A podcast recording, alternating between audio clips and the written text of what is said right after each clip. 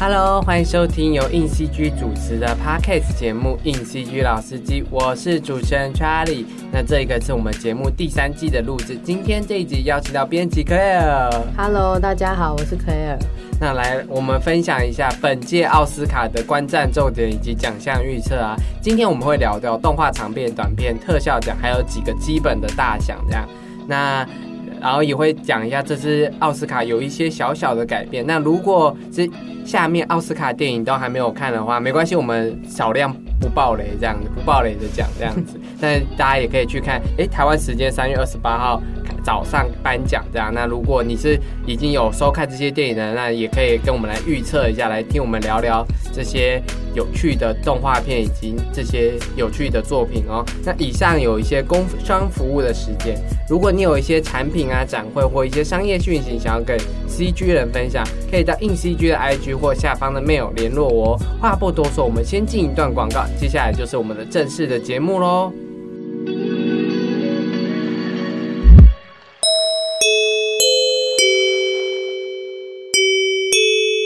各位同学，乖乖坐好，准备好上课了。啊，不要啦！上次讲到五十这个数字，小鱼想到五十，你想到什么呢？当然是五十岚呐！好想喝四季春加真波野哦。这么爱喝饮料，小心长大变成小海豹。小裴，你想到什么呢？当然是 fifty percent 啊，优雅时尚，平价选择。小裴，不要再幻想当模特讲广告台词了。小婷，你想到什么呢？呃，我想想，硬 CG 第五十期杂志成为说故事大师的创作之路，五十个编剧、分镜、视觉开发、动画表演技巧、内涵、漫威电影分镜师魏斯安德森御用分镜师、梦想动画资深角色动画师的技巧与经验传授哦。杂志还特别收录国内五十家重点 CG 公司，杂志现在热卖中，快点选资讯栏的链接购买哟。小婷，别再夜配啦！哎哎哎，小裴、小鱼，你要去哪里？那杂志都能学五十个创作技巧，干嘛还要上你这笨老师的课啊？走啦，下课了啦。拜拜啦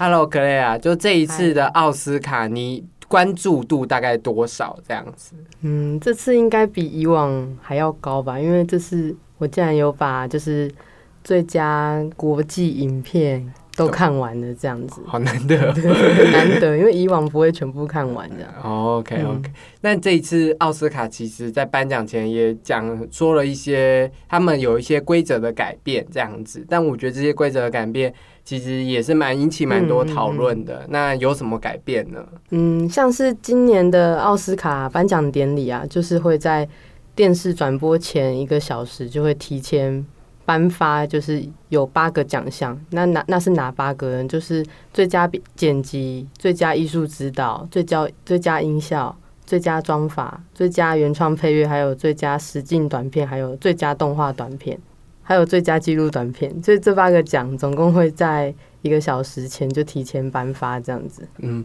然后他们会穿插在典礼中间，这样就是可能然后颁发完视觉效果后嗯就接。刚前一个小时颁发的奖项，让你们会感觉起来好像是同时颁发，但其实不是啊。嗯 但这个奖项就蛮多人觉得蛮就是不好的，那你嗯、你你你觉得这个改变是怎么样的呢？嗯，我觉得应该说，我觉得这些奖项虽然就他们可能认定就是比较少人在关注这类型，可是其实好像也蛮引起一些工就是幕后工作人员的反弹的样子。因为因为其实基本上，好，我们先不撇除短片剪辑、美术指导、音效，嗯其实都是构成电影很重要的元素，这样、嗯就没有他们，其实也电影也不会完、嗯。完整这样，所以他看得出来是为了收视率啊，但。嗯其实我我老实讲，我一直觉得收视率这个考量真的是过时的考量，你不觉得吗？对啊，我也觉得，就是谁还谁还谁还在管收视率？嗯，我觉得应该还是要顾就是整个奖项的品质还是比较重要。，对，就是你这个奖是要给人家专业的，还是不太专业的呢？这个嗯地方就可以看出端倪。然后，其实国外很多导演啊，或者嗯国外很多影视的人也都蛮反对这个东西的对。这样子，所以啊。看今年的改变会不会就是上台上的人会不会讲一些什么或 干话这样子说有，可能。诶、有可能会会会嘴一下这对边，嘴一下他们这样子。那本次还有另外一个改变呢，是就是他们影艺学院今年也有新增一个，就是观众票选奖，就是嗯粉丝只要在推特上 hashtag 某些电影的 hashtag 嗯。奥斯卡二零二二就可以，就是等于投票给他们这样子，哦。投票给这部电影，然后可能有一部电影就是最高票那部电影就可以得到观众票选奖这件事情了，这样，所以现在排名前几名的有那个无家日、蜘蛛人无家日、哦。三代同堂，应该大家都应该都知道了。啊对啊对啊，然后还有零零七啊之类的，还有 Cinderella，啊有这部哦，有，我觉得好出乎预料，为什么有这部？可能粉丝灌票吧。哦，我就我就我我看到这波的时候，我还心想说，是不是观众故意的，就是就是不满他们设这个观众票选奖，然后就故意有可能推一个反指标是不是？推一个好像评价没有很好的电影来讲这样子。那那你觉得一个电影奖有观众票选奖这件事，你觉得是好的做法吗？还是你自己觉得这个做法是有趣的吗？嗯，我觉得以往参加影展也是有这种奖嘛，那我自己觉得就是算有趣吧，因为它这样其实可以让观众真的有实质跟这些就是大奖来互动的机会，就有点像他们也当评审的感觉这样。嗯所以我觉得这个奖应该，我觉得它应该主要还是为了想要有点收视率跟讨论度啦，因为毕竟用 hashtag 这样子，一定很多人都会推嘛。对啊，就是你的朋友或你的粉丝嗯，就会在推特上推这部，然后你看到别人推，你就会想说，哎、我也来对啊，对啊，推个因为我觉得大家应该都会很想当评审，有个评审梦这样子。我懂，我懂，我懂，就是我们是一个观观影的人，嗯所以就会很不自觉的有一个评评论的梦的在嗯在这里面这样子。好，这就是这是奥斯卡的两个改变，就是这我们在这次录制三月二十一号录制的，就在录制之前都还没有听到任何。可能会原本的消息这样，那你觉得他们可能会不会在颁奖前一天就说哦，我们突然要改回原状这样？也是有可能呢、因为我觉得他应该还是想要先看看大家的反应吧。如果大家真的反应很，就是可是我觉得反应不激烈，我觉得对啊，好像大家好像就让他默默过去。就是有有有争执出来，但好像不是一个集体的争执出来，就好像、嗯嗯嗯，好啦，除非看有没有人说要罢工吧，就可能真的会恢复原状这样子。嗯，OK OK，好，那就讲完了我们一些改变之后，我们来聊聊一下本届的动画长片、短动画短片跟特效奖。先以硬 CG 关注的这三个奖为主，这样子。嗯那本届的动画长片有入围的有《寻龙使者拉雅》《米家大战机器人》《路卡的夏天》《漂亮人生》跟《魔法满屋》。我们先从《寻龙使者拉雅》迪士尼的，嗯因为它时间比较早，推出的时间比较早，对好像就去年差不多这个时刻推出的。对对对，那你对这部片有什么想法吗？我是觉得它用东南亚的主题来当这部动画长片主题，我觉得还蛮有趣的。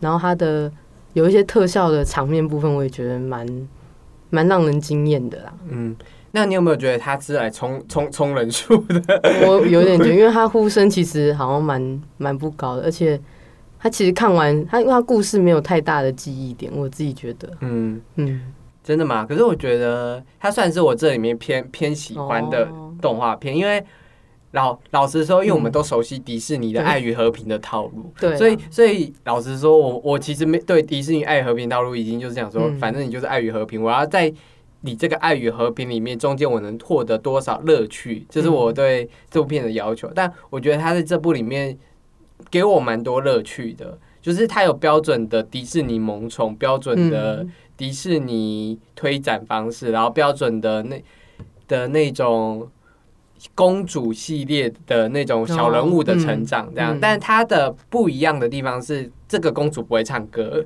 很 难得吗？哦，对 他没有在唱歌，她很像某个忍者或某个武士嗯这样子。然后东南亚五国被拼成就是分裂的国，然后嗯包容在成一个统一大国的。元素是是有一点历史渊源，又有一点他们自己的想象的创造力。先不管就是这有没有文化剽窃的问题，先不管这件事情，嗯我觉得光是在这些设计上，我是觉得这是蛮有创意的一件事情。嗯因为毕竟迪士尼就是一直在尝试多元文化的发发展这样子。我们不是东南亚人，所以我们可能不了解嗯其中文化背后的意涵。但我觉得这是一个接触文化蛮有趣的代表性的东西，这样，而且是一个代表的国家去做。然后我自己觉得它最不最让我觉得最不一般的是，它其实真正的反派那那个反派的嗯。设设计是外概念上是很漂亮的，就是嗯他本来是个反派，因为以往的反派就是我们要消灭反派才能世界 peace，对对，但因为这次的反派他你消灭了他，世界也不会 peace，、嗯。所以你你反而是你要跟这个反派去合作，打败一个很空行的东西，很。就是那个法术这件事情，你才有可能世界和平这件事情，所以我觉得这算是稍微稍稍微微的打破了迪士尼的一点框架在里面，嗯嗯嗯就是他不一定要打败反派这件事，情，他其实是我们要跟反派合作，才能共创这个美好的家园。所以听起来很美梦成真的感觉，有有 就是就是五国就觉得、哦，我们一定要携手这样子，就有一点梦想化对啊，理想化的感觉。理想化的感觉。但我觉得这是迪士尼有在稍微突破他以前的框架在做事情这件事情，因为我还是喜欢稍微突破框架一点的事情。我觉得驯龙师拉有看我看到突破框架的事情。嗯然后我们网站上其实也有一篇关于寻龙师的拉雅的报道，在讲他们如何用东南亚文化注入在这本片里面这样子。然后有兴趣的听众也可以去看那一篇文化这样子。嗯，好，这一部就是其实你我都觉得还不错而已，对不对，就还不错。对，就就是动画片很常这样，就是觉得还不错的片很容易就进来，因为量少，然后又大是美国的动画片嗯这样子。因为比它差的蛮多，我这样讲很坏，对不对有一点。对 啦，？OK OK，、嗯好，如果你是喜欢寻龙师的拉雅的粉丝，你也可以到 IG 跟我们聊一下你喜欢他哪里这样子。嗯，我很喜欢图图，我觉得图图好可爱哦，对啊，而且他声音就是刚好是那个奥卡菲奈的。哦。对对对不是奥卡菲娜是龙，哦，那哦哦不是哦，你我讲的是记错图图，了啦我讲的是那个滚来滚去的那个。哦，谁觉得谁 谁喜欢奥咖啡的？谁喜欢奥咖啡个？因为奥卡菲娜声音很好认啊，你觉得很好认？我觉得很好好认。他一出来讲话，因为他有点沙哑。哦。对对对，西蜀，可是我觉得是西蜀设计的没有很好看，不对我对我来说没有很好看。嗯，图图哦，图图，你喜欢那个？对我喜欢图图，图图好可爱。好，我们现在来聊 下一部片。下一部片是在 Netflix 在四月底上架的《米战大米家大战机器人》嗯这样子。那你觉得《米家大战机器人》你的感想是什么？这样？我的感想吗？因为我觉得它，因为它其实就是承袭就是之前那个蜘蛛人新宇宙的风格嘛，嗯所以其实我看的时候就，因为我那时候看蜘蛛人新宇宙就觉得哇，这风格很厉害，而且我也蛮喜欢，嗯所以看米家大战机器人就觉得是很熟，就是有点像一个延延伸对延伸的概念，可是就是它的故事比较不一，就是故事当然是不一样。可是这部片的故事就真的蛮比较相对简单一点啊，嗯就是比较没有什么太大的变化。嗯可是如果我觉得它的动画风格算是会让人家为之一亮的这样，嗯。嗯，那我记得米家大战机器人是波妞刚进来的时候，我叫他写了一篇幕后制作的。对对对我那时候就那时候已经有三篇了吧，所以是三篇合在一起写的，那边很难，对不对？很难，蛮难的，因为它里面一直讲一些很奇怪的运算，什么机器人运算用了什么什么东西程式去跑还是什么的，所以我翻译的时候想说他到底在讲什么？那时候你看了吧？有我看了，哦，那你刚刚讲，你觉得它故事很简单的意思，你能不能再讲清楚一点？嗯，比较简单，就是它比较像就是一个一家人的故事吧。然后其实一家人之间一定多少会有冲突，嗯那他就是用一个比较末末日的手法去呈现，就是他们如何在解决就是世界在世界末日之后，就是在之间，然后彼此能够有一个和解的机会吧。嗯，嗯，就听起来很像，就是一般其实动画片很喜欢就是家庭的套路，就是对，末日，然后一家人要齐心协力打败打败这个机器人，这样。嗯所以，所以我比较不喜欢跟寻龙使者啦比，我比较不喜欢米家大战机器人。嗯最大的原因其实是它的故事的套路是很动画、很迪士尼的套路，甚至觉得迪士尼已经可能二分之一的魔法已经做过这件事情了。就是就他会让我觉得这这是很老派的东西，它唯一新派的东西是在手法上。可是我老实说，蜘蛛人新宇宙的手法我已经在蜘蛛的新宇宙看过了，那我干嘛再看一个对啊，嗯，像类，似手法？而且我觉得米家大战系列是涂鸦涂的更嗯，恣意妄为的东西。对对对，但我觉得他的恣意妄为很对我来说就是很蛮无聊的。我这样讲是个人意见，就是我自己觉得是，就是我要看我就看哦再看一次制作人新宇宙就好了。嗯就是你可以在这个借镜上面去发展更多有趣的创意，这样子。嗯我觉得米家大战机器人就是借镜了，但没有没有没有没有没有更更出来一点。就我会、我会觉得，嗯，整体设计面上，其实我我没有什么印象深刻的东西。嗯嗯嗯。我连那只狗的我都觉得，哦，我懂你的意思，就就是它就是个蛮平平稳表现的一部片，对对对，我觉得它很平稳，所以嗯。很多人喜欢它的时候，我就有想说，嗯。如果你要看嗯。突出表现的话，你不你去看奥数，或者是你去看嗯。那个什么爱死机器人就好了。哦为什么你就是就是嗯视觉表现？米家大战机器人不是不算特别的欸、嗯，我会觉得啦，因为我觉得爱死机器人更多表视觉的表现嗯更更比米家大战机器人更凶猛。米家大战机器人有一点对我来说有点保守，嗯所以它嗯它的涂鸦就只是哦，我稍微涂鸦一下这样。嗯，所以整体来说，我没有那么喜欢米家大战机器人。好，那那我想问 Charlie，就是那你觉得就是另外一部《路卡的夏天》，你觉得这部怎么样？路卡的夏天大概是在大概八月的时候上的片这样子。那但是皮克斯嘛，就迪士尼家的皮克斯做的这样，然后也是去年唯一的皮克斯的家族嘛。嗯我我很喜欢，我私心超爱路卡的夏天的。嗯 我因为我记得那时候是电影院解禁，然后我去电影院看的第一部，我觉得我被电影的魔法给疗愈下。因为我觉得卢卡的夏天好感人哦，他的美术风格还是皮克斯的那个套路，嗯嗯嗯但我觉得还是很精细，还是很精致。就是我可能还是皮克斯的粉丝，所以我、很少会对皮克斯有这么负面的评价的，所以他只要维持在基本规矩上，我都会很喜欢。嗯。然后路卡的夏天，我觉得他有一点童趣，然后我自己是个很童趣的男孩的。所以就特别有感触。对，而且那种小男生探索未知，他嗯，他其实不知道自己是谁，然后另外那个男生其实也不知道自己是谁，嗯然后他们在那那边就是有点小吃醋，然后他们的跟父父亲跟他们长辈的一些情感，以及他们最后如何冲破自我嗯表现，就是他们自己是谁这件事，我都觉得是青春期遇到的问题，然后他又把它讲的很好，然后是一个海怪奇幻意大利的故事这样子，然后我就觉得 还是我还是我还是被打动，就是他们在最后结局，嗯就是他路卡。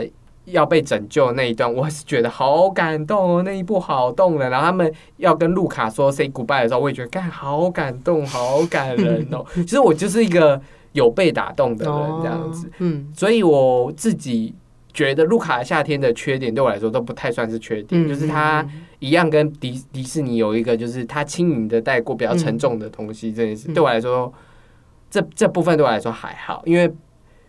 皮克斯跟迪士尼很常这样做，这就只是做的好跟做的不好的问题。对我觉得路卡夏对我来说是做的好的嗯那一块，这样，所以我就蛮喜欢他的处理方式，这样，嗯嗯嗯以及他真的很可爱，嗯，他设计的太可爱了。而且它里面不是加很多就是意大利那个时候哦黄金时期的电影，嗯，有有有，还那个是是大陆嘛，还是那个？对对对对，好像有加那几部海报的样子。对对对，就你如果是常看意大利电影的人，你就会在那部里面找一些彩蛋。那样，对对对，我我记得有一张照片，就是里面是马斯楚安妮的脸这样。哦，我我很印象深刻，因为我想，干这就是马斯楚安妮。对啊，因为他很经典的代表人物这样。，对，嗯，然后我觉得意大利风情也是我向往的可能国家之类吧。你是因为看完意大利电影课就想去吗？不是不是，因为意大利感觉就我很想去那个瀑瀑那个喷泉，喷泉，我觉得喷泉看、哦看起来很向往。然后那种好了，我对欧欧洲欧洲式的场景都蛮有向往的，法国、嗯意大利，特别特别是意大利跟西班牙，嗯。就那种热欧洲热带一点的地方，然后嗯。海边这样子。嗯嗯嗯。我觉得这这也是对啦，我觉得欧洲大大多蛮多人也都蛮喜欢的，对啊，就觉得毕生一定要去一次欧洲这样。对啊，而且他把它画的多漂亮。对 OK，好，那我们接下来聊，我们再聊一部迪士尼的作品。好，就是这次是《魔法满屋》，它大概在嗯十一月底上了，然后现在嗯迪 Disney Plus 也有这样子。那《魔法满屋》你没有看对不对？没有，《魔法满屋》是我去迪士尼 Plus 看的，然后嗯他在讲的其实是南美跟哥伦比亚的文化的故事啊，嗯他是讲一个家庭，女主角是唯一没有魔法的人，那嗯但她好。但这个魔法快要崩坏了，就是快要毁灭。女主角的没有魔法，反而成为拯救家庭的一个很关键的要素。我觉得这部片表面上听起来很浩大的，对，又有魔法，然后又有好像嗯坏蛋一样，嗯魔法要消失了，好像有坏蛋之类的。但我觉得这部片是我至今看到迪士尼最小品的一个作品，就是他的冒险旅程从头到尾都在那个家里面。他的冒险旅程没有脱离那个家，就是没有跑去外面的世界，或是没有跑去一个很艰困难难的世界的。因为他的家，你只要打开别人的房间，你进去就是到另外一个世界，哦另外一个国度这样。嗯所以你他看似转了大概三四个国度，但对于观众来说，他就是在他的家里面做冒险。然后他没有吉祥物，他的吉祥物就是那个家，那个家就是个吉祥物这样，哦。因为那个家会动这样子。哦，然后魔法满屋，大家觉得最大量的应该是歌，因为它就是标准的那种迪士尼歌舞剧，嗯。就是唱唱跳跳的那种。然后我觉得很惊人，对我来说，嗯。我觉得这次是迪士尼六十年来我最我觉得以动画表现来说最最惊艳我的一次。哦。对，嗯。就是它有一些美术设计是很张狂、很漂亮，就是视觉很饱满，然后很多配色的，嗯就是蛮眼花缭乱。但但它的设计没有。是，我觉得是蛮平衡的，就是你看过之后会觉得是舒服，不是这么刺眼的。嗯但可能很多人就会觉得没没啥，对他们没啥太典型的印象深刻的东西。但我觉得，因为魔法满屋的故事其实蛮单纯的，嗯。就是一个家庭的破灭，然后他们如何去拯救这个家庭的破碎这件事情。它故事很单纯，但它的设计都蛮不单纯的。哦。它的角色其实蛮蛮蛮多的，所以嗯。就是在它的剧本刻画上，它的角色会有一点刻板一点。嗯，但它的设计会让你觉得这个角色是活的，就像哦它的几个姐姐的设计，你就是光看造型，其实大概都可以猜得到她是谁。她嗯她是她她是娇蛮的公主，还是力大无穷的公主？她嗯她的个性可能大致上长怎样哦？你光看外表设计，你就大致上已经可以了解这个角色的八成了。哦，然后我觉得厉害的是他的角色动画，他的那个 animation 的设计是完全让你觉得，嗯，很像知名的演员来演哦这种角色来，就是你很像在看一个全明星的动画电影这样，因为每个角色都很会表演。嗯他们的动作起伏，你都会觉得他是一个很会表演的表演者，嗯，所以这很惊惊人。就是我以我以前很少对动画有一种全明星表演的，就是表演力很强的嗯动画，我很少看到。就像《米家大战机器人》路卡的夏天，我一直觉得他们就是刚好做到嗯要做的事。可是嗯魔法满屋的表演是很很有张力的，嗯。很动态，而且他们又配歌舞，那嗯个动作的戏，因为拉丁舞的那种扭腰摆臀的细节，嗯。他真的把它放在动画上，哦。这我觉得我看的时候我超惊艳这件事情。我想说，哇，就是嗯。这个细节画的居然是好强哦，调得出来这件事，真的是讲说没有办不到的事，嗯。真的就是有没有钱的事。所以，所以动魔法满屋我看完，我对这个剧本没有留下太大的印象深刻的点，但我对于它的技术面，我完全就是哦赞叹不已。就是他把皮克斯做三 D 以来可以做到的最嗯精致的模样，表现在魔法满屋里。嗯就是你如果觉得寻龙师的拉雅已经很精致了，你会觉得魔法满屋更哦更更往上一层楼这样。，嗯但你当然会觉得每年好像迪士尼都在进步，而我觉得魔法满屋的进步是有一点，不只是技术技术不嗯。不只是技术面的突破，嗯。跟技术无关了，它有点像是设计上几乎全尽心力的在嗯。做这件事情，然后把一个无聊的东西做的好有趣啊！嗯嗯你就想象他把每个东西都很像 MV 式的那种精致的东西，然后把它拼、哦。拼在一起，嗯，超我我我我就是觉得超好。超厉害的。嗯我们接着就聊，就是最后一个入围的，就是《漂浪人生》。嗯那这部它其实蛮厉害，因为它有入围就是纪录片嘛，然后也有动画长片，然后也有国际影片，它都有入围。嗯，它是一支来自丹麦法，嗯就是它其实多国合资，但它好像是丹麦的丹麦导演拍拍的一个纪录片这样。嗯，我上周有去看，你也有去看，嗯对对对。你先讲一下这样。其实刚开始看的时候，因为之前有接触过几个就是动画纪录片嘛，然后他这部片其实我觉得他的表现手法还蛮特别的，因为一般动画纪录片它可能就只是把就是用动画去辅助他想要呈现的画面，因为他没办法拍嘛。然后可是《漂亮人生》他还把就是导演跟受访者的画面整个都画进去，嗯我觉得这蛮特别的。就是我看的时候会觉得，就第一眼一进到镜头的时候，其实看到的东西就会让你觉得哇，好像真的就是他把整个纪录片动画，就是变成动画化的东西，这样子嗯就蛮惊艳的。就是这部片其实讲的是导演导演在反弹他的朋友，嗯，然后他的朋友是从叙利亚还是伊朗？哎，还是阿富富汗？阿富汗，阿富汗，对看国家都还去过。国他阿富汗内战，然后他如何逃从他阿富汗逃到俄罗斯，又从俄罗斯逃到北欧嗯的一个故事故事这样子。然后导演访谈他，然后这个人是一步一步慢慢敞开心胸跟导演分享这个故事。对对对所以他的画面有几个，第一个就是导演如何访谈他，导演如何遇见他，这是第一个，就是嗯主要的架构。第二个架构是那个人在回忆他怎么逃亡的时候的画面，也也是用动画去表现的。然后大致上就是这个，所以其实我我自己觉得它很不像纪录片，嗯。我觉得它有一点。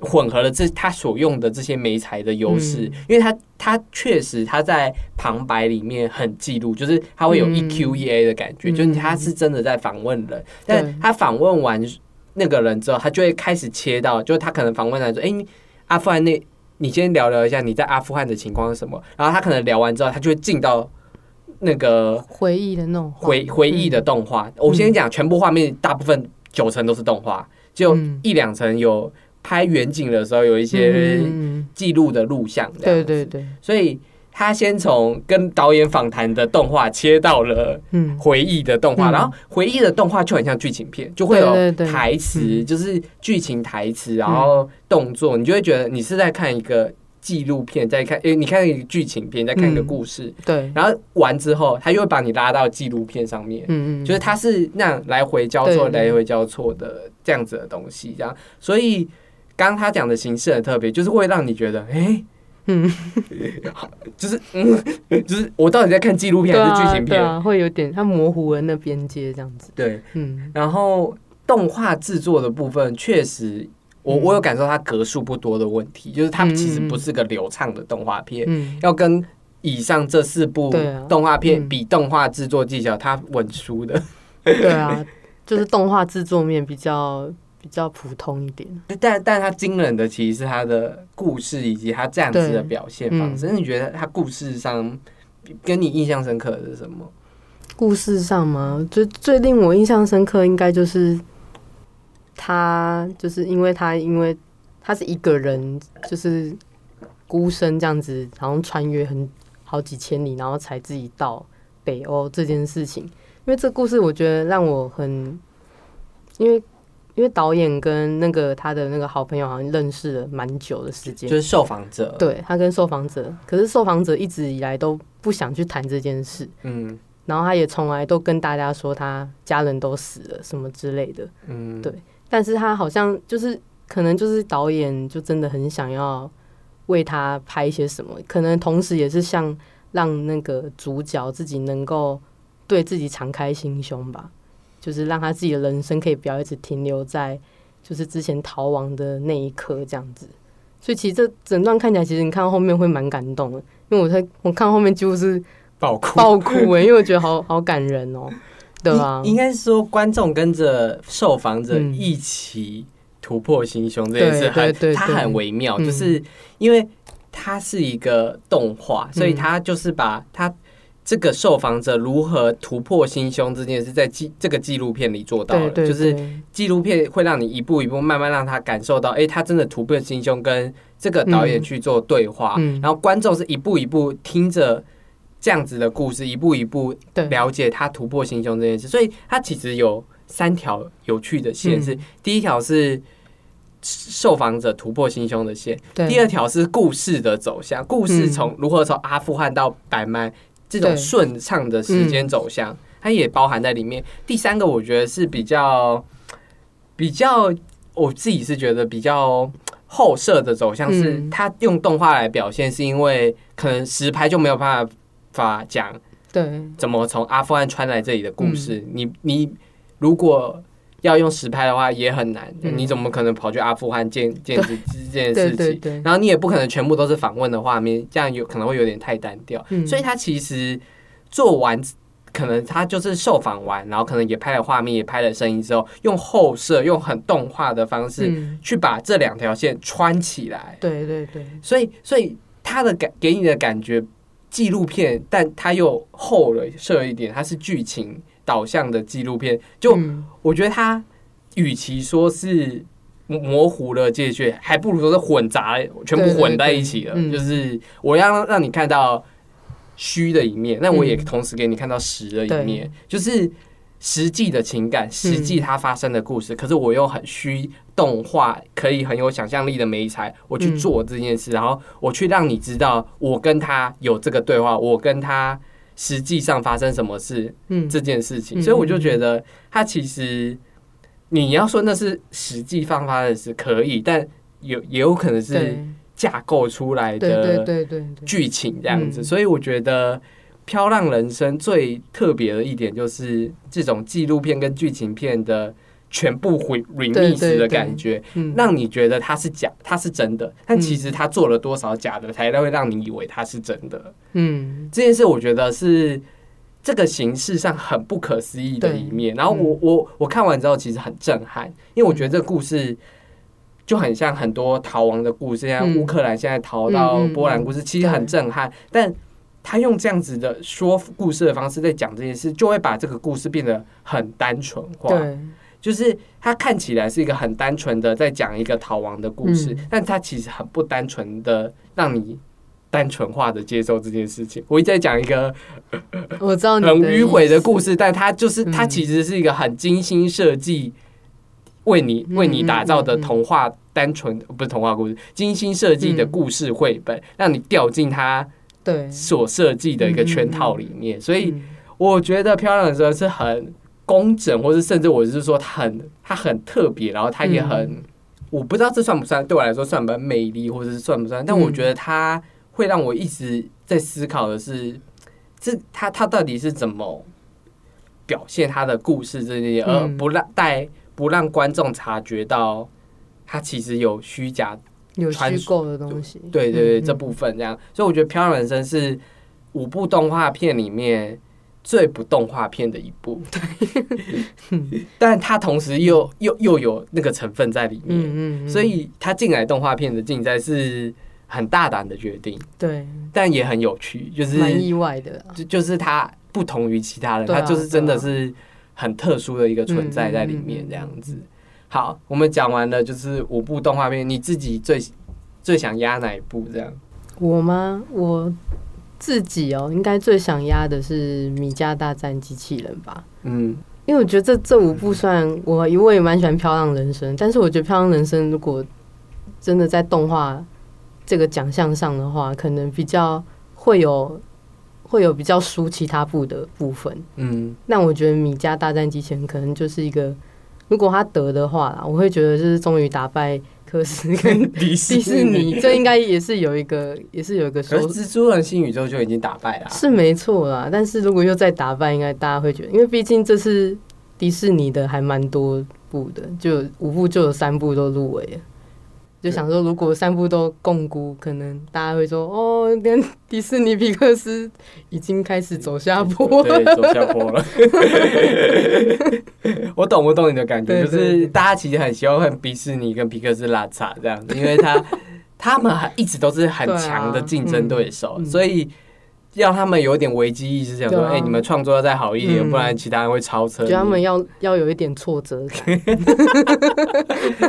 我懂你漂亮人生的意思，因为嗯。毕竟这是个动画奖的，嗯。动画就是技术、艺术嗯。跟叙事的结合。漂亮人生最强的面其实是在叙事上的嗯。这件事独特性的，嗯。但它在动画制作跟技术面上真的就是弱势，就偏弱的这样子。所以如果以这个方面来看的话，漂亮人生确实不是这么的嗯，专心在动画制作上面的人，但我觉得其实观众可能其实最最重点，技术跟艺术其实，我觉得到时代来说，其实都不其实都不太算是重点，因为二十年后嗯会有更新的技术，嗯。所以我觉得对很多人来说，叙事还是很很重要，因为二十年后。这这样子的叙事是不是还有可能保持，或是嗯。它还是看起来还是很很好玩？嗯，但我自己不会选漂亮人生，我会选路卡的夏天。你刚刚讲的就听出来，应该就路卡的夏天了。没有，我我我我我漂亮人生我也有感动到，可是我录海像的是大哭的，没有到大哭啊，就是我我深深的在电影院感感受到嗯电影院的魔法，这样子，对，就是皮克斯还是对我来说还是有魔法的存在，这样，所以我还是希望皮克斯赢这样，因为。我老实讲，我这是个人意见，我觉得去年的颇弱，所以我觉得皮路卡夏内算是偏强的人这样子。嗯，OK，对啦，好，那我们接下来聊动画短片。嗯，那动画短片，因为我没有全看过，然后我我也没全看完。我们我们就提我们觉得可能就是会得奖的那一部这样子。嗯嗯嗯你先好了，好，我的话，我就是选就是《爱死机器人》目击者导演的那部《The Windshield Wiper》这部。那这部其实他讲的故事其实还蛮简单，他就是在讲一个现代都市人的人际关系跟爱情故事，这样。它其实就蛮像，我觉得蛮像一个，就是也很像实境短片，可它只是用动画去呈现这样子。但它那部片，那部片在 YouTube 可以看到完整我我们其实有写报道嗯这样子，嗯你可以点我们的报道，然后去看一下那部短片这样子。嗯嗯嗯。那这部片我自己蛮喜欢是，因为之前《爱死机器人》播的时候，我其实就蛮喜欢《目击者》嗯那个导演的风格，因为他风格真的蛮，我觉得蛮特殊的啊。嗯然后他这一次他其实，其实你多少一看就知道这就是他的作者印记，会蛮明显的，你马上马上就可以知道，哦，就是又是这个导演的作品这样。但他这次还蛮大的，因为里面他这个动画其实有一些情色画面，所以我看的时候觉得，哎呦，怎么还蛮蛮蛮意外的。嗯。对，然后而且他的他又把之前的那个技术又又用在这边，然后好像又有一点点不一样，因为他这次好像有点像比较像印印象派那种画法。风对画法，因为他自己也觉得他就是用这个方式来画，而且他这部也是独立制作，就完全没有没有就是没有就他自己自己跟其他艺术家独立制作的东西，所以我会觉得这部片会蛮蛮蛮吸引我的啦，而且故事故事层面也蛮。我觉得蛮动人，就如果你是就是现代人，你一定懂那个现代人的他他在讲的是爱情上的孤寂吗？还是什么？对，他是讲爱情跟人际关系之间，哦因为他就讲一些很疏离的那种人际关系，我就觉得还不错。这样，因为因为我嗯我有看这部，就是我觉得他他的作者印记，老实说，就是嗯，你一看那个视觉，你你八九不离十会先猜这个导演，对 因为他他有很独特的美美学的风格这样子，嗯，然后就是那种画，有点像绘画的那种感觉这样子。然后他刚刚讲的是印象派嘛，然后嗯。其实我一直觉得这个导演很有东方哲学味的思考方式。我我我我是不、哦。我是不知道嗯。为什么，我是想到东方哲学味，嗯。就是他很想探问生命是什么，以及这个生命上面嗯。孤寂是什么。所以我一直觉得他可能对东方哲学或是禅类似禅这一类的东西会会很有想法，嗯或者然后他的作品都这两部目前看到这两部，我都觉得有这种东西在里面，对。这样子。所以我觉得他拍长片的话，会是很 很奇怪的一部片吧。哦，对啊，如果对，因为目前都是短片嘛，对嗯，他拍长片可能就不会卖座。对，因为我觉得他的东西还是太独特一点，而且他的观点也比较不是一般大众会很想要关注的东西，或是很简单。他他如果拍成嗯真人的话，就会很多人想要看，因为像什么云端情人之类的，对对，他就是往那风《银翼杀手拍二零四九》，就是他其实想要做的都是这部片，只是他用动画来做。但老实说，用动画来做没什么不行啊，而且他又走十八加的成熟路线，这样，嗯所以我觉得可能做出来之后就是一个大家会觉得，哎、怎么会有这种东西诞生的？对对对对东西这样所以你是喜欢这一部吗？我蛮喜欢的。好，我我要推的跟他不一样，我要推的是《孤鸟罗宾》，在 Netflix 上有的，嗯嗯嗯嗯然后它英文叫 Robin Robin，然后它是阿德曼动画公司做的一部短片。嗯那阿德曼就是笑笑羊的动画公司，哦它是一个偶动画公司。嗯然后我之所以推荐这部，这一部的剧情其实就是鸟被就是鸟蛋鸟的蛋被老鼠捡走，然后哦养大，鸟就在老鼠家养大，哦然后鸟就学着老鼠去偷人类家的东西这样子。哦，然后他后来发现到他自己好像不是老鼠，他好像是一只鸟，所以他就在探索自己的故事，嗯在在这种偷窃的过程，然后探索自己到底是谁的这件事情。然后我觉得很有趣的是，它其实是一个我觉得类似圣诞动画的东西，嗯就是很多圣诞节的时候会推出简单的动画的嗯。短片，美国很爱推这种，就是因为你就想象它是新年嘛，就推一个小孩可以看合家观赏对对，它很像这一类的东西，就是哦它就是很满满的圣诞气氛 的，真的啊真的，它就有一种满满的圣诞气氛嗯，那种 family，我知道你的意思。然后但它其实是一个探索自己到底是谁，然后用一个很可爱很可爱的方式在讲探索自己是谁的东西，然后它的偶动画的表现真的是有够神，就是。精致度很高，你觉得它的那个动态，你都会觉得，哇靠，这真的是偶动画吗？就会它它的流畅度，我觉得是蛮完整的，然后它的美术设计也非常的好看，这样子。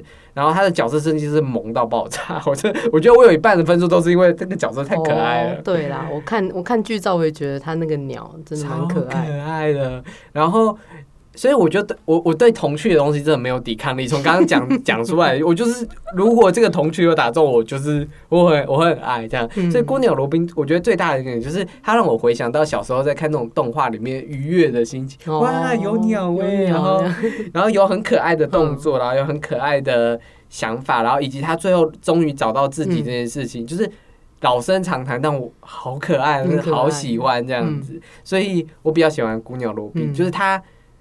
让我回想到小时候在看嗯龙猫的时候的那种兴奋感之类的这样子，所以我压孤鸟罗宾这样。那特效的话，Charlie，你自己觉得就是你会觉得比较希望谁得奖？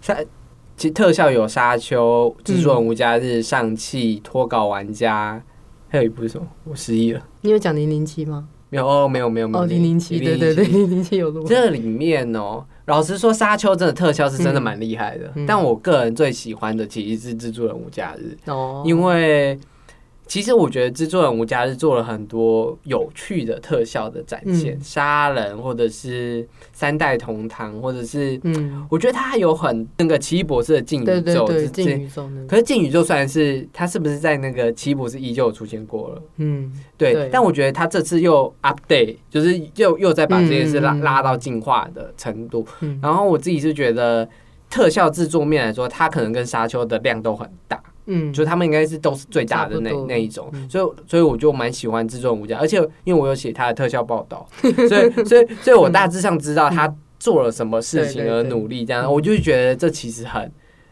蛮令我惊喜的嗯。这样子，所以我以以喜欢程度来说，我可能比较喜欢无假日这样。嗯嗯，好，那我的话，我其实有一部分原因跟 Charlie 有点像，因为我原本其实压沙丘啦，因为虽然，可是毕竟沙丘我自己还没有没有采访嘛，那脱稿玩家，所以我刚好采访到他们特效总监，所以我就想说，而且那部片其实我看的时候，我真的觉得特效也真的不错，嗯，嗯，而且它是就是用一个很虚拟的游戏世界，然后去建构，而且它尤其是它最后要整个游戏世界崩塌那时候，我觉得还蛮会蛮惊人的，就是它一直，而且它我好好难解释哦，对对对，这真的难解释。你是说它的精精致程度？对，啊，对啊，而且它东西真的做的，虽然你就是看得出来是，他我觉得他是故意，又要故意让你觉得这就是在游戏里面的世界，嗯他又要跟现实世界有区分，嗯所以其他游戏世界做的，其实你看的时候会觉得没有像真实世界看的这么拟真，可是你还是知道，就是你你要懂得分辨，就是游戏世界跟真实世界的差别，这样。嗯。呃，你你你喜欢它的设计点在于，它其实虽然是一个真真实世界，嗯但它建构了一个真实世界中的游戏世界，对不对？你喜欢它那一层对，有我喜欢那一层。小小些微不同，但它确实是有设计感的东西，而不是我一就做一个虚幻的宇宙世界这对啊，样。对啊，因为它是真的有点像，因为它有拍游戏工作室嘛，嗯然后他是从游戏工作室，然后又在真的又有一个另外一个世界是建构在那工作室里面，我觉得还蛮酷的。嗯，嗯，觉得你喜欢就是稍微有一点不一样，可是却呈现出来，就会让你感觉到不一样的对。对对对对对，就是就是小小小小细节对对对，的那一种设计感这样子。嗯 OK，理解这样。好，我们都没有压沙丘，可是我觉得是沙丘会得奖 我。也自己觉得他会得啊，所以，所以我们就先推别啊两部的。好啦，就讲完我们硬 C 去关注，接下来我们可以放飞聊。如果大家有在看其他关注的话，就是我们会稍微压一下最佳影片、最佳男主角、最佳女主角、最佳国际电影嗯人奖项这样。嗯，然后你们有看就就听听，然后没看就就就算，就关掉吧。a s 结束，我们开心聊。好最佳影片有十部，嗯，就是大部分都是美九部美国片，一部 日本片，对，一部就是冰口龙介在车上，嗯然后其他九部都是美国出品的，嗯有《西城故事》《犬山记你怎么背得起来？我刚刚想说 原来有十部哦。》《夜路》，然后我我很努力在想贝尔法斯特、哦沙丘，哦然后从最佳导演开始讲就好了。哎，对了，哎，还有谁啊？但是我们剩下都忘记了，我们真的是有世界上最烂的，没有人没有啦没没有啦不可能诶是。啊，还有甘草披萨，甘草披萨，哦哦，对啊，因为这部根本没还有看跃动新旋律。哦，对对对，好，算了，我们好了，就一就大家自己去查入围名单，反正就是十部这样。对，十部这样。那最佳影片你最喜欢哪一部？我当然最喜欢就是《全三季》啊，嗯，《全三季》我一直看完就蛮喜欢，而且我就一直觉得哦，就是他要得奖，他不得我就不知道。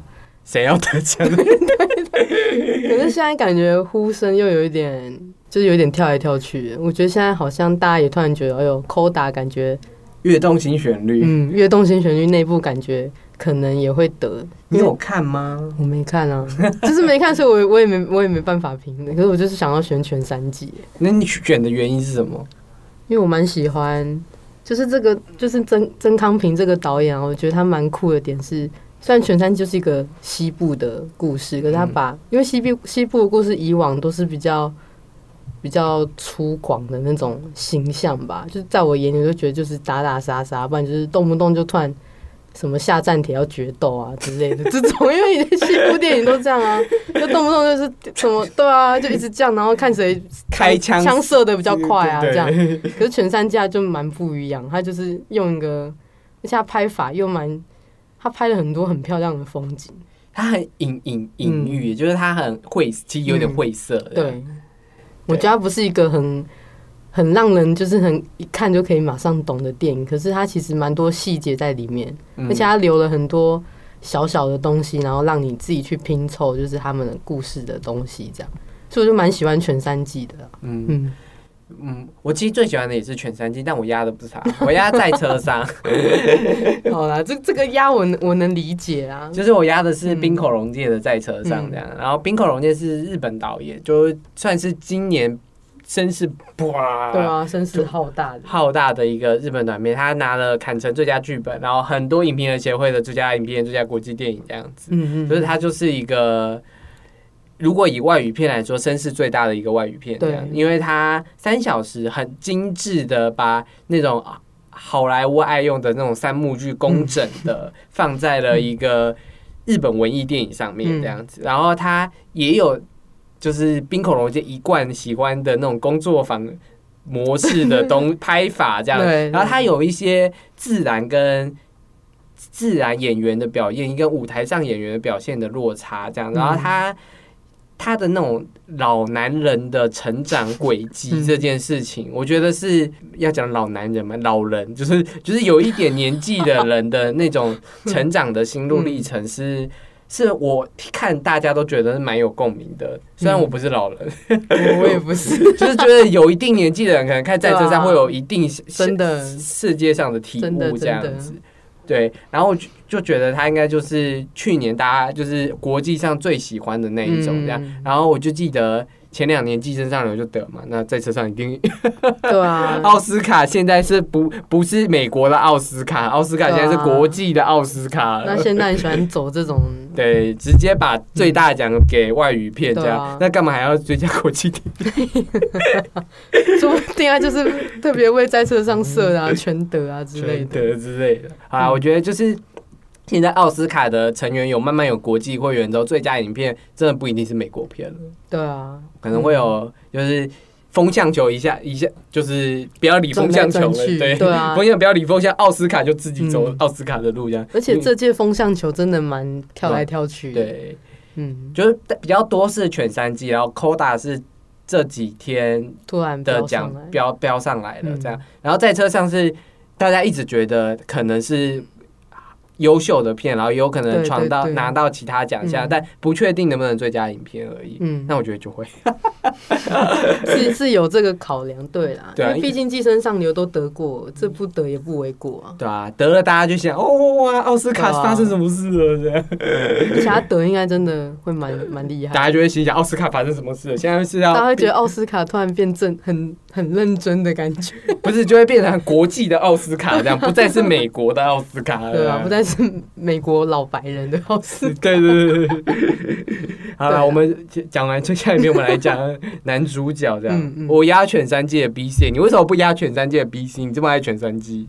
因为我我我也是蛮想压他的啦，但是我觉得就是安德鲁加菲加菲猫演的那部啊，就是倒数时刻，我还蛮比较让我惊艳的，因为我以往我对他的印象其实没有太多的，他需要太多的表演的成分在，可他这部他自己还唱歌，我就觉得蛮厉害的，哦，嗯。这两部知道在 Netflix 上看得到啦对。对对然后你刚刚讲的安德鲁加菲尔的，嗯。就是表表演成分，可是我在那个什么大卫芬奇的那个社群网站的时候，我就觉得他表演的很精彩。哦，所以，嗯。对我来说，他其实就是能表演的人。对我来说，他就是一个是啊，蛮厉害的表演者，所以我在倒数时刻，我只觉得嗯，很会唱歌，这是最最最最令人惊喜的是，看，这是他会唱歌哦，他居然会唱歌，我就是因为这样子，我觉得好像，而且通常我我是不知道啊，但是我都会觉得，就是全三季，我就想让他得最佳影片，那就不要给他角色奖，是不是？什就么？不要这么多啊，分平均一点。要配奖哦。对啊，没有啊，我还是蛮希望加菲猫能得一下啦。嗯你一直讲他加菲猫？他名就是叫安德鲁啊，他的。绰号就加菲猫，大家都知道。我觉得犬三季的 BC 有把，因为这个刚刚有提到，它是一个很隐晦的片，所以隐晦的片，BC 用很隐晦的表演方式，就是它不能外露它任何情感，但它同时也必须表现出可能嫉妒、憎恨，或者是其实对他是有爱的这件事情。但我觉得他内敛的表现真的是。我我我我我是也觉得，我第一次看到这样的 BC，、虽然我知道 BC 很会演戏，嗯演各式各样的戏，但我很少看他这么隐藏的在演一部戏这样子。嗯而且我觉得，因为他是全三季的主角，对很其实大部分的情绪的重点其实都放在他跟 Co 男配角对对 Cody 对身上所以我觉得他们两个擦出来的那种野性的火花是。我很难得，嗯我觉得蛮难得一见的。然后嗯我觉得他表演的能力也是很好。虽然倒数时刻的表演重点也都在安德鲁加菲猫身上，哦但，我觉得没没有没有，他们他的表演是蛮放出来的表演。哦，我喜欢内敛的，我喜欢嗯画画画内敛而而嗯无形的表演这样子。嗯就我喜欢自然一点的表演，嗯。所以我喜欢前三季的表演这样。好。那我们来讲女主角，可是我们两个女主角都压同一个人。欸、但但但老实说，女主角是最扑朔迷离的一个奖项，啊就是有成为里卡多之路的尼克基曼，对，失去的女儿的奥利亚克曼，嗯，然后神圣电视台的雀姐，她本名叫什么？杰西卡·雀斯坦，哦，好，然后还有史宾赛的，等一下我突然 我也忘记他名字克里斯汀·史都华，对然后还有平行母亲的潘尼洛普克鲁兹这样子。对，那我们两个居然都压同一个人，而而且我们都压声势最低的那个人。对啊，因为我其实好，我们先先讲是谁。嗯，我们我们都投那个平行母亲的潘尼洛普克鲁兹这样子。好，你讲为什么你喜欢他呢？我喜欢他，因为他算我比较应该算最晚看完的。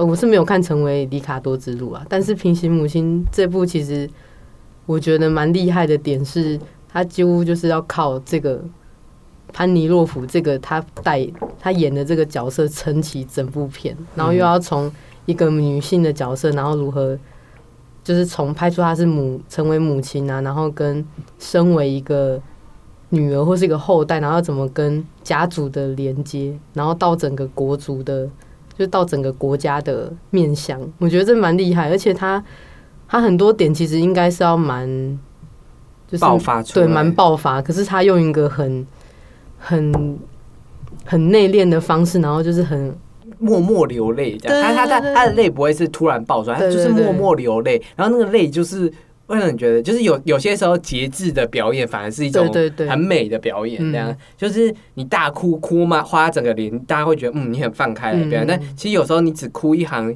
眼泪，其实就也是个好表演。啊嗯因为像在《痛苦与柔料》，《平行母亲》是阿莫多瓦的西班牙导演阿莫多瓦的作品，然后他的前一份作品《痛苦与荣耀》嗯是讲一个演员跟导演的故事，这样。然后其中有一句话说：“好的演员是能克制你的眼泪的走向的嗯。那个表演。”这我觉得就能完美的用在平行母亲的潘尼洛普克鲁兹身上，嗯。就是他很多放出来的表演，他都很克制的收在一个嗯。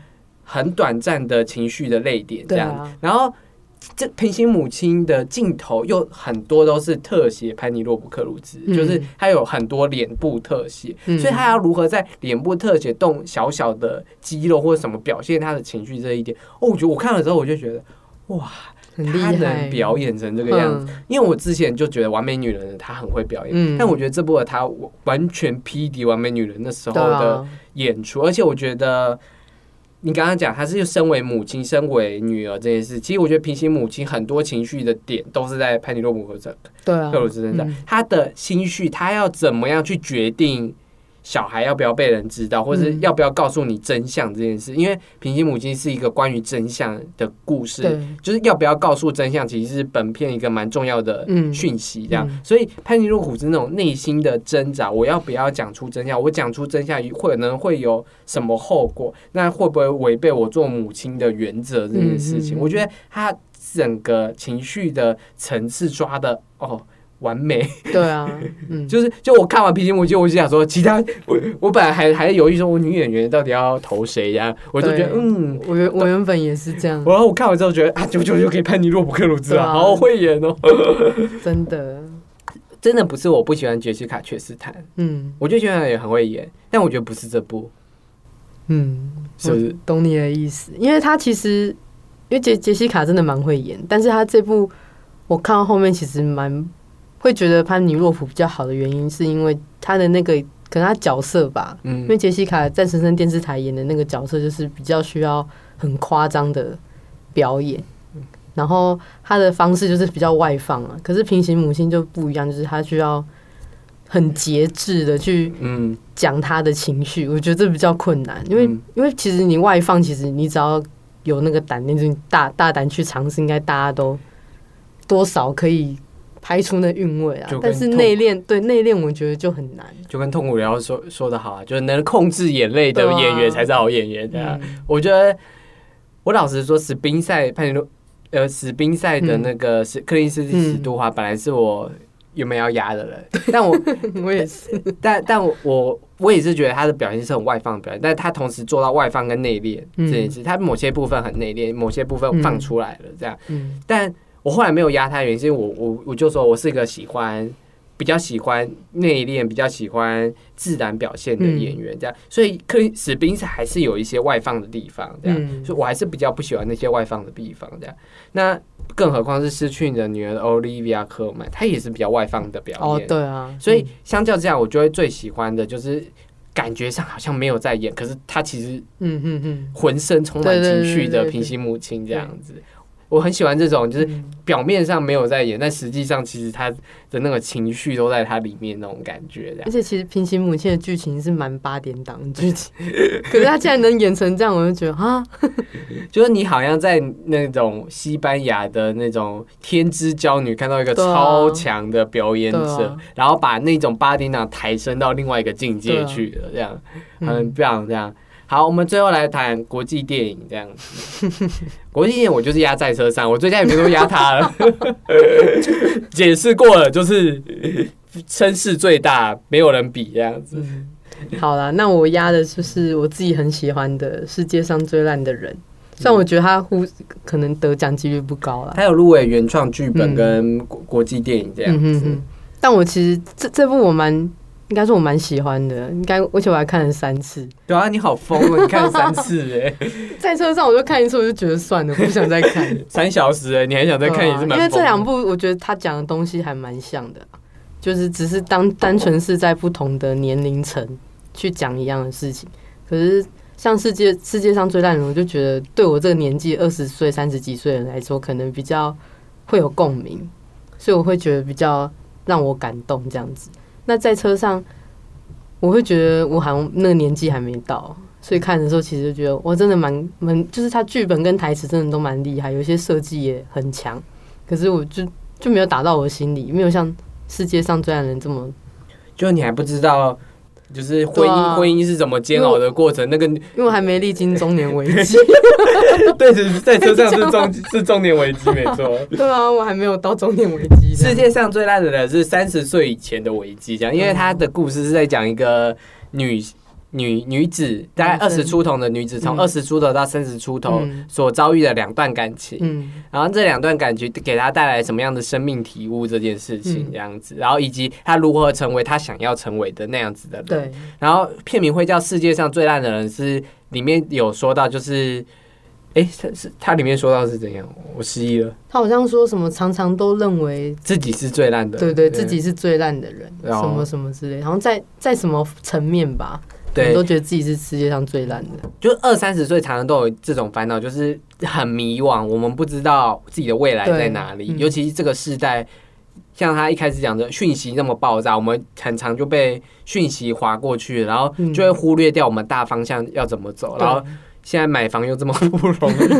就是就是就很多原因，就是现在这个科技很多原因会让我们觉得我们自己是对啊，就是那种世界上最烂的人，就是厌世一族。就是为什么我们是厌世一族这件事，在世界上最烂的人有很好的表现方式。对对对，就我们其实也是个好人，但其实同时也是个烂人。啊就我们有时候真的搞不清楚方向的时候，就会去放弃一些。嗯。